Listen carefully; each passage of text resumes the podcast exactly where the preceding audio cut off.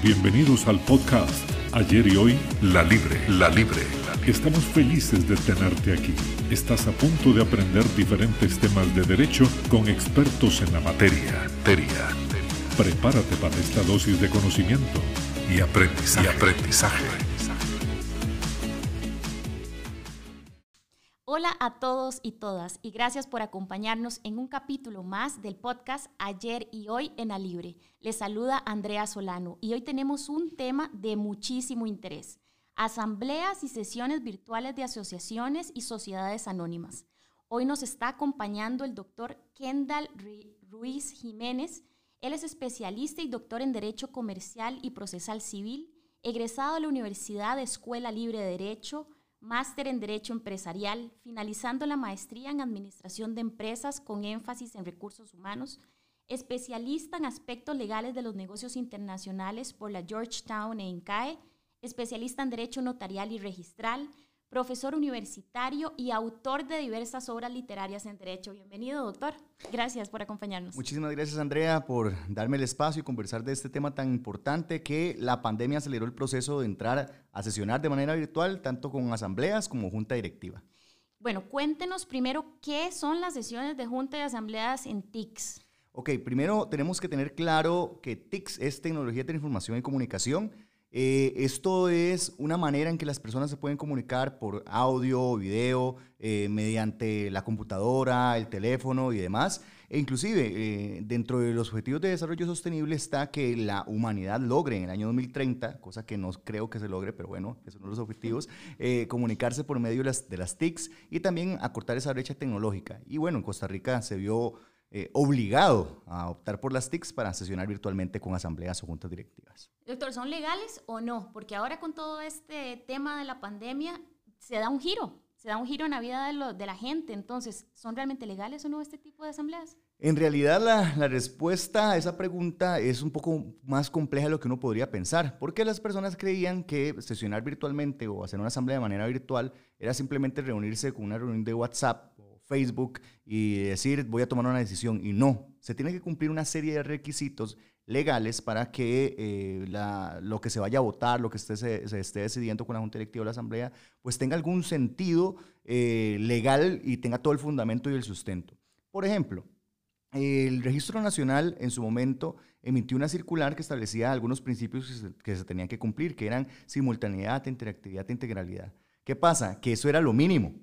Eso era lo mínimo, porque en realidad hay muchísimos más principios que se tienen que cumplir para que sea legal. Eh, por ejemplo, el peso del voto, determinar la fiabilidad del voto, si la persona que está participando es quien dice ser, que es la accesibilidad, eh, también determinar eh, si la persona pudo acceder al sistema correctamente, entre varios elementos más que las personas pasaron por alto. Y ya cuando nos vimos con manos arriba, con una pandemia que no nos dejaba reunirnos, entonces empezamos a cuestionar si en realidad simplemente una videollamada era necesario o era el único requisito para que fuera legal. Y en realidad hay varios requisitos más legales para poder cumplir con esto. Entonces, ¿cuáles son ese tipo de requisitos para que precisamente esa asamblea sea legal? Porque precisamente antes conversábamos eh, sobre el tema de los condominios. ¿Qué pasa si yo como condominio quiero emitir mi voto y se va la luz?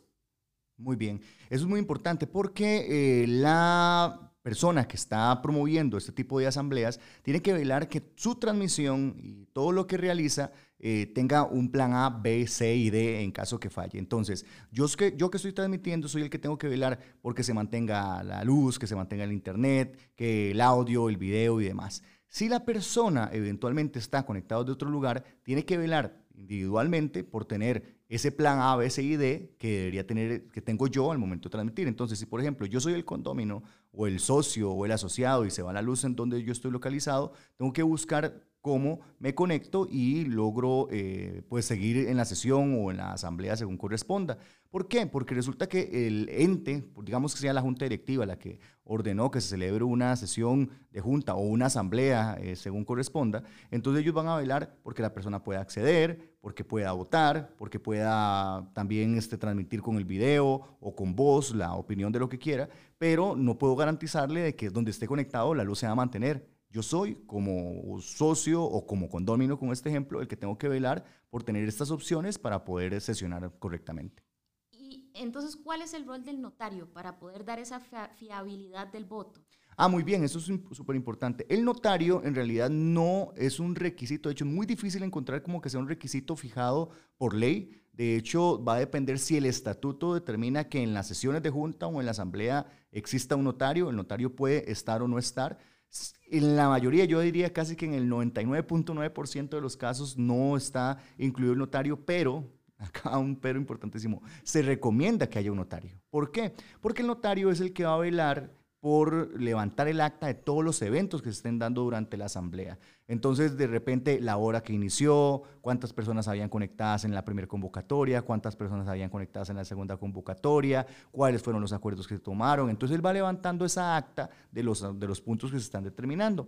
¿Qué sucede? Que si no hay un notario, igual hay obligación, según corresponda, en miembros de junta directiva, por ejemplo, el secretario o la secretaria eh, que estén en el cargo tienen que levantar el acta. Entonces, no precisamente tiene que estar un notario para esto. Si no está la secretaría, entonces un vocal va a asumir el cargo. O bien, dependiendo del tipo de ente en el que nos encontremos, van a designar eh, algunas personas para que levanten esta acta. Entonces, eh, el notario puede ser un factor o no para celebrar las asambleas o sesiones y eso va a, depender de los estatutos, pero por ley no es un requisito que esté establecido.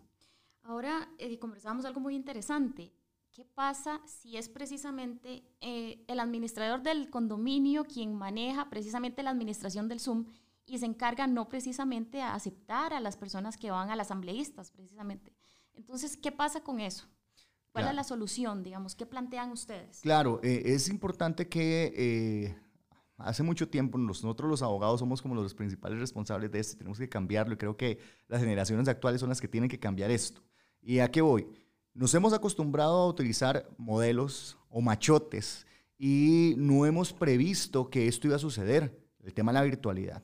¿Qué se tiene que hacer? Se tiene que modificar estos modelos, estos machotes, estos formatos, tanto en las asociaciones, sociedades mercantiles, en los condominios, y establecer cómo es el proceder y cuál va a ser el proceder para celebrar este tipo de asambleas virtuales. De hecho, esos son los principios importantes para lo que son las asambleas y sesiones. Eh, voy a hacer un paréntesis para luego responder esto. Había un proyecto de ley eh, que se dio durante la pandemia, que era que se validaran todas las sesiones y asambleas virtuales de sociedades mercantiles eh, y pedían una serie de requisitos. Ese proyecto no pasó, ya la pandemia pues dichosamente va superándose poco a poco, eh, pero era una necesidad que por ley se regulara. De hecho, en una obra que yo escribí justamente, Sesiones y Asambleas Virtuales, una de las conclusiones es que se tendría que reformar la ley y establecer que se pueden celebrar asambleas y sesiones virtuales salvo pacto en contrario. O sea, si en el estatuto o en el ordenamiento interno de cada organización se determina que no se pueden celebrar, van a tener que hacerse presenciales, pero que la ley así lo diga. Si no, podría ser nula inclusive una asamblea si alguien dice, no, es que aquí dice que la asamblea se va a celebrar en las instalaciones de la Universidad Escuela Libre de Derecho. Ahí es donde se tiene que celebrar. Eh, alguien podría impugnar y decir, no, nunca en el estatuto decía eso. Y uno dice, pero ¿por qué? ¿Por qué esto así? Porque eso dice el estatuto. El estatuto es el que rige cómo se realiza esto. Ahora bien, ya cerrando el paréntesis y volviendo a lo del administrador, es, debería de cambiarse esos reglamentos, reformarse y establecer quién va a controlar el tema de los accesos, eh, los mecanismos que se van a utilizar y cómo se va a validar y, siempre luchar porque se respeten los derechos de los asociados, socios o condominios según sea el caso. ¿Y existe la posibilidad, por ejemplo, que se realice esta asamblea de forma presencial y virtual de forma simultánea o no? Sí, yo, yo, le llamo híbrida, ¿verdad? híbrida y hemos tenido la experiencia de celebrarlo de esta manera. De igual manera, eso se tendría que regular, si es posible o no es posible, porque eh, ¿qué pasa si tengo 20 personas que están asociadas en algún sitio, ¿verdad? En algún lugar y, está, y ellos se les va a contar el voto con mano levantada y vamos a tener un grupo conectados que va a hacer con el conteo del voto del sistema que se esté utilizando, que igual, otra explicación muy breve hay un principio que se llama neutralidad tecnológica. Yo no puedo casar con una plataforma, no puedo venir y decir que voy a utilizar una plataforma determinada para que siempre celebrar esto y resulta que esa plataforma queda en desuso. Entonces eso se llama neutralidad tecnológica. Entonces eh, ese sistema híbrido eh, se permite utilizar siempre las herramientas o los sistemas más actuales para celebrarlos y podemos tener un grupo de personas de manera física y determinar cómo se va a contar el voto de las personas que están físicas y cómo se va a contar el voto de las personas que están virtualmente. Entonces sí se puede realizar de manera híbrida. Y en el transcurso de estos, bueno, dos años que ha sido casi de aprendizaje tanto para el área legal como para uno, para los asambleístas, cuáles desafíos han encontrado en este tipo de, de, plataformas y qué se debe mejorar precisamente para poder acelerar y avanzar a medida que va cambiando la sociedad. Vieras qué que, pregunta me encanta porque, como les comentaba detrás de, del audio, el micrófono, antes de comenzar, hemos celebrado eh, más de 180 asambleas virtuales aproximadamente, es un número bastante significativo. Y uno de los problemas más grandes ha sido la brecha tecnológica. La brecha tecnológica es un, un reto enorme. De hecho, hay estudios que determinan que el 50% de la humanidad tiene problemas con el acceso a la brecha tecnológica.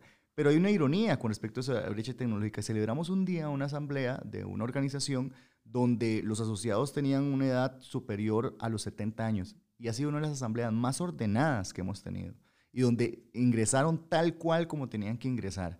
Entonces uno dice, no es tanto la brecha tecnológica por un tema de edad, es una brecha tecnológica también por el tema del acceso a la capacitación en temas de tecnología. Ellos tal vez tenían a sus hijos que les ayudaban y demás para ingresar, pero no era un tema de edad. Ellos ingresaron, de hecho, reitero, fue una de las más ordenadas que hemos tenido y dichosamente, pero sí hemos tenido otras donde inclusive son personas jóvenes y les cuesta muchísimo con los pasos y le decimos A, B, C, D. Y hay un aspecto adicional porque cuando uno da instrucciones la gente no lee. Y como las personas no leen, entonces no, no tienen paciencia de ver los pasos, por más que le envíes un manual de que tiene que hacer este paso A, B, C, D, se envía videos donde los pasos A, B, C, D, a veces no los ven. Entonces, ese tema hay que buscar mecanismos para que la persona pueda acceder y no, no, entre como en tanto conflicto y que sea amigable el sistema para que pueda ingresar fácilmente. ¿Usted cree que, bueno, esto vino para quedarse o no? ¿Vamos a retroceder?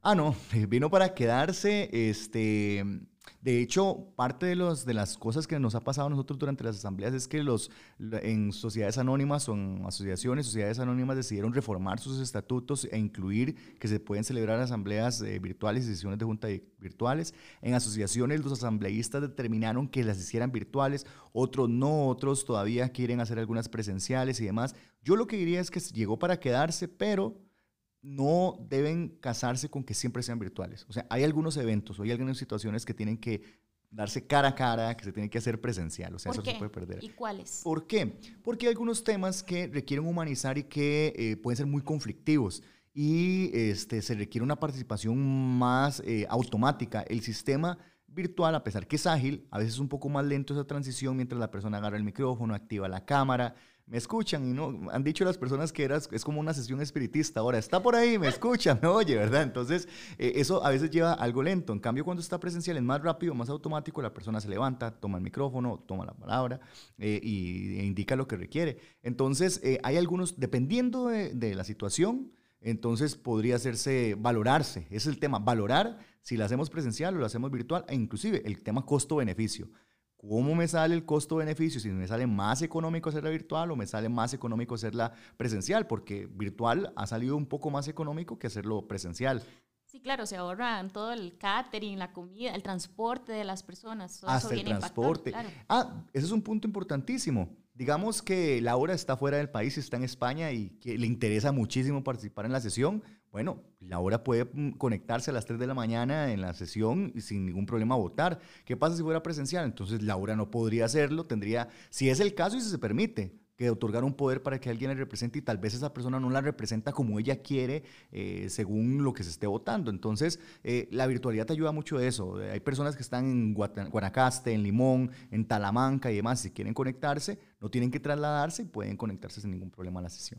Sí, no, esto más bien viene a cortar distancias. Bastante, bastante. Y, y distancias, diría yo, y también facilitar el tema de eh, algunos temas logísticos, porque no se puede pensar únicamente en el tema de eh, cómo hago la asamblea, sino inclusive el acceso, de que no el parqueo, eh, la alimentación que mencionabas, el registro de las personas, también cuando se van, que el show, se pueden hacer shows virtuales, ¿verdad? Entonces, shows ahí en media sesión, Depende del caso, pero todo se puede trabajar. Yo creo que la virtualidad se puede realizar sin ningún problema.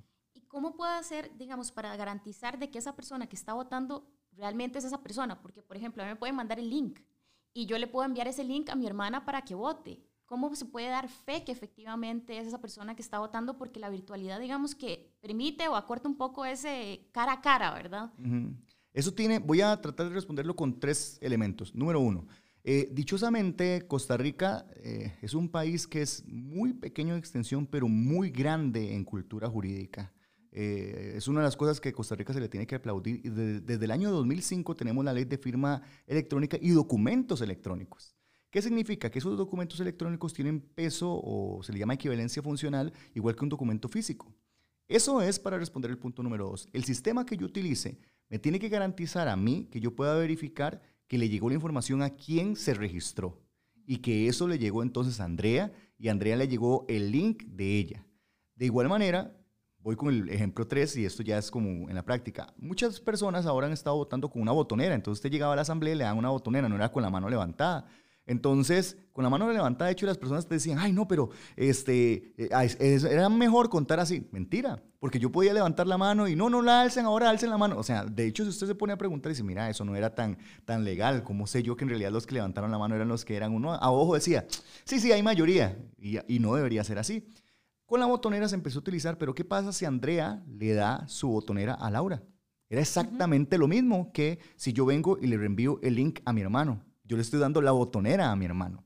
Entonces, ¿qué es lo que uno hace? Uno pone en los documentos de registro, documento electrónico y firma también, donde se indica que la persona está recibiendo el link y que no lo va a traspasar y que es uso únicamente, exclusivamente la persona que está recibiendo ese link.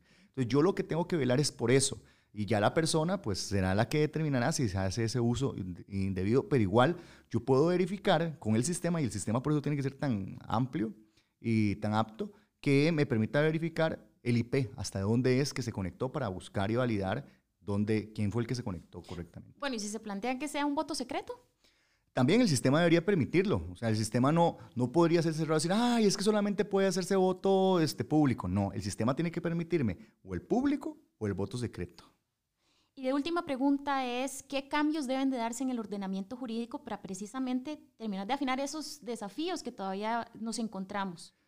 De hecho, el cambio más grande o significativo que debería darse es reformar y establecer que en todos los órganos asociativos, asociaciones civiles, solidaristas, cooperativas, sociedades anónimas, todo grupo asociativo debería establecerse que pueden celebrarse salvo pacto en contrario. Esto facilitaría mucho porque entonces evitaría las nulidades si se hace esa reforma integral, que tendría que hacerse en cada ley, ¿verdad? El Código de Comercio, el de asociaciones civiles, de cooperativas, condominios, debería establecerse esa reforma para fin de evitar nulidades en ese tipo. Y luego ya podríamos entrar a ver ya los detalles de otros principios que hoy por hoy Costa Rica los tiene mencionados, pero hay que ampliarlos, que son eh, algunos como los que mencionamos durante el podcast. Sí, es que es un tema bastante extenso y da para hablar horas y horas, pero bueno, ya llegamos a la conclusión de este podcast y queremos agradecerle su participación en esta tarde.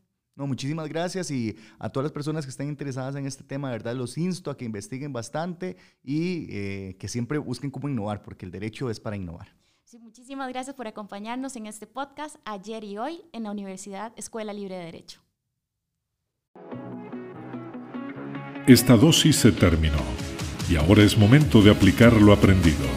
Te esperamos en el próximo capítulo.